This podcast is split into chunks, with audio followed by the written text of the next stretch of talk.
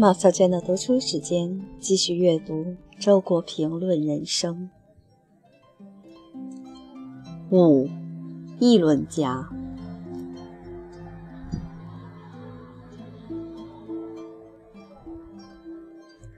我是一个患有恐会症的人，病因在不自信。无论什么会议，但凡要求出席者发言的。我就尽量谢绝。如果实在谢绝不了，灾难就来了。自得到通知之日起，我就开始惴惴不安。一旦置身于会场，我就更是如坐针毡。通常，我总是拣一个不引人注意的角落里的座位，期望能侥幸地躲过发言。我知道自己对于许多事情是无知的。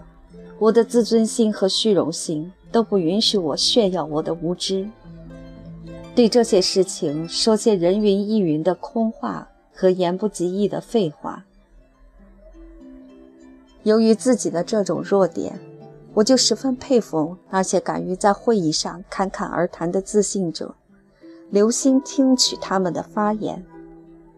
然而，在多数情形下，我惊奇地发现。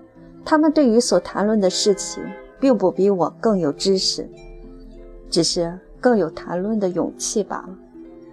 我的另一个发现是，这样的自信者是一个相当固定的人群，他们每会必到，每到必滔滔不绝，已经构成当今学界的一个新品种。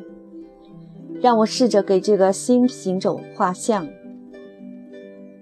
他们当然是一些盲人兼名人，忙于出席各种名目的会议，因频繁出现在传媒的各个版面上而出名。在一切热闹的场面上，你必能发现他们风尘仆仆的身影。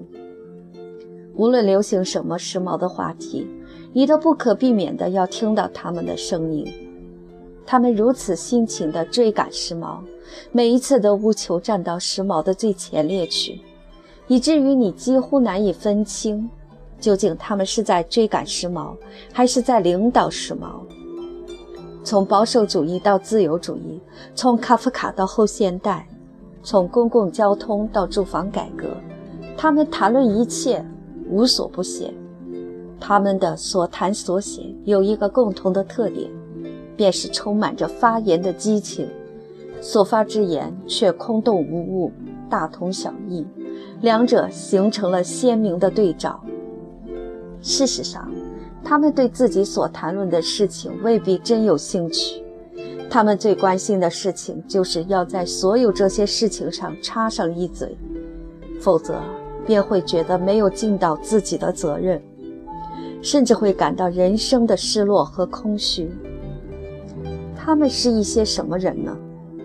不能说他们是理论家，因为他们并没有自己的理论体系；也不能说他们是评论家，因为他们并没有自己的评论领域。他们的最恰当的称呼是议论家。他们是一些以议论一切事情为庄严使命的人。自从发现这个新品种以后，我的恐惧症有增无减。简直可以说病入膏肓了。我害怕，即使我能够成功的逃避发言，我的出席也会使我成为这个新品种的沉默的陪衬，而这是我的自尊心和虚荣心更加不能允许的。所以，虽然我是一个顾情面而不善于拒绝的人，相当一段时间以来。